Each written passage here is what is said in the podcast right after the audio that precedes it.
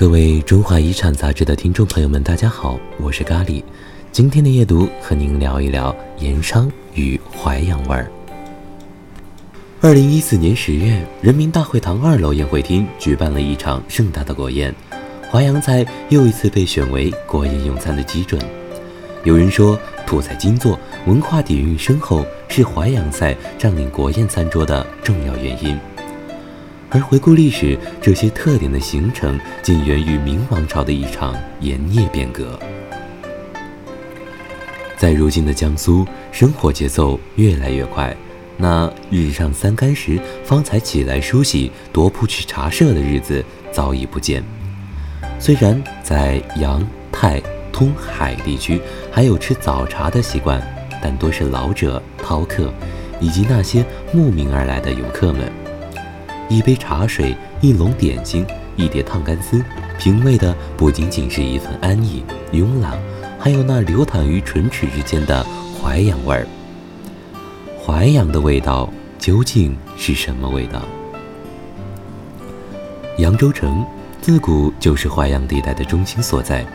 自隋炀帝开凿大运河后，西至广陵，经至扬州，便建成盐漕两运、物资集散的水陆交通枢纽。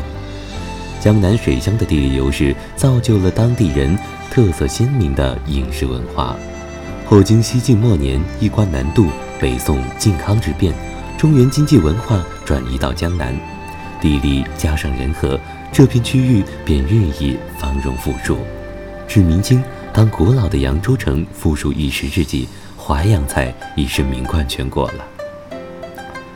其实，翻开历史来看，尽管唐宋以来淮扬菜已崭露头角，但真正推动其发展并影响了整个淮扬地区口味的，却是明孝宗弘治五年，即公元一千四百九十二年的那场盐业变革。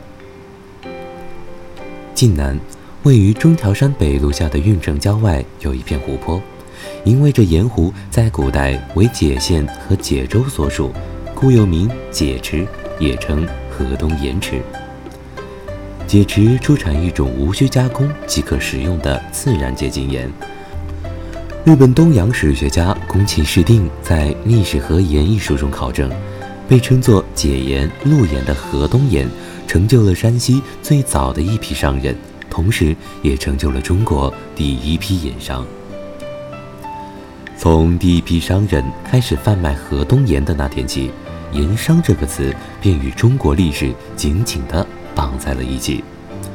自古以来，历朝历代的统治者都特别注意对盐的控制。西汉时期采用政府专卖制度，这一制度虽然使盐商活动受到严格的限制，却也因为官营盐商效率低下，官员腐败无能，满足不了社会的需要，再加上私盐走私严重。故而，在宋太宗雍熙三年，被新的盐业管理制度折中制所取代。什么是折中制呢？假如你是一个北宋的盐商，应官府的招募要输送粮草到边塞，这在当时就被称作入中。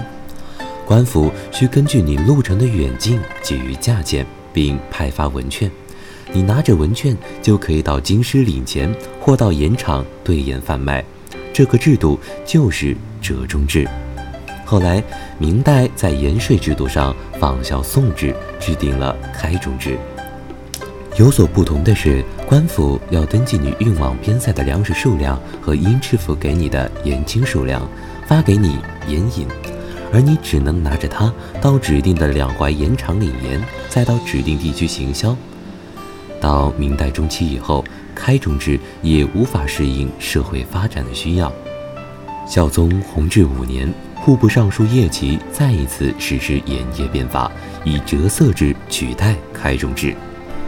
简单的说，就是将商人换取盐引的方式，由原来的到边塞纳粮，变成了直接交钱。盐业政策的变化，势必影响到从事盐业买卖的盐商。在当时，盐商被分为边商与内商两类。边商以山西、陕西的商人为主，他们占据临近边疆地区的地理优势，纳粮换盐引，地近而费力少，很是方便。相较之下，内商则颇为艰难。从内地输送到边境需长途跋涉，相比于进陕商人，每一趟纳粮开中的开销都要高出许多。为降低成本，很多内商不得不转而购买边商手中的盐引。久而久之，边商逐渐在盐业贸易中占据主要份额，最终完全控制了两淮的盐业。而在叶吉变法后，朝廷同意将原来的输送边境换取盐引改为纳银有司以领取盐引。这样一来，要换盐引的内商再也不必千里迢迢去北部边疆地区纳粮，在内地就可以直接前往盐引司交钱换盐引。可谓价多而得一半之力，边商的地理优势即刻不复存在。自此之后，内商逐渐崛起，而边商的主体那些世代住在界池边、显赫一时的山西盐商，则失去了开中制带给他们的地域之便。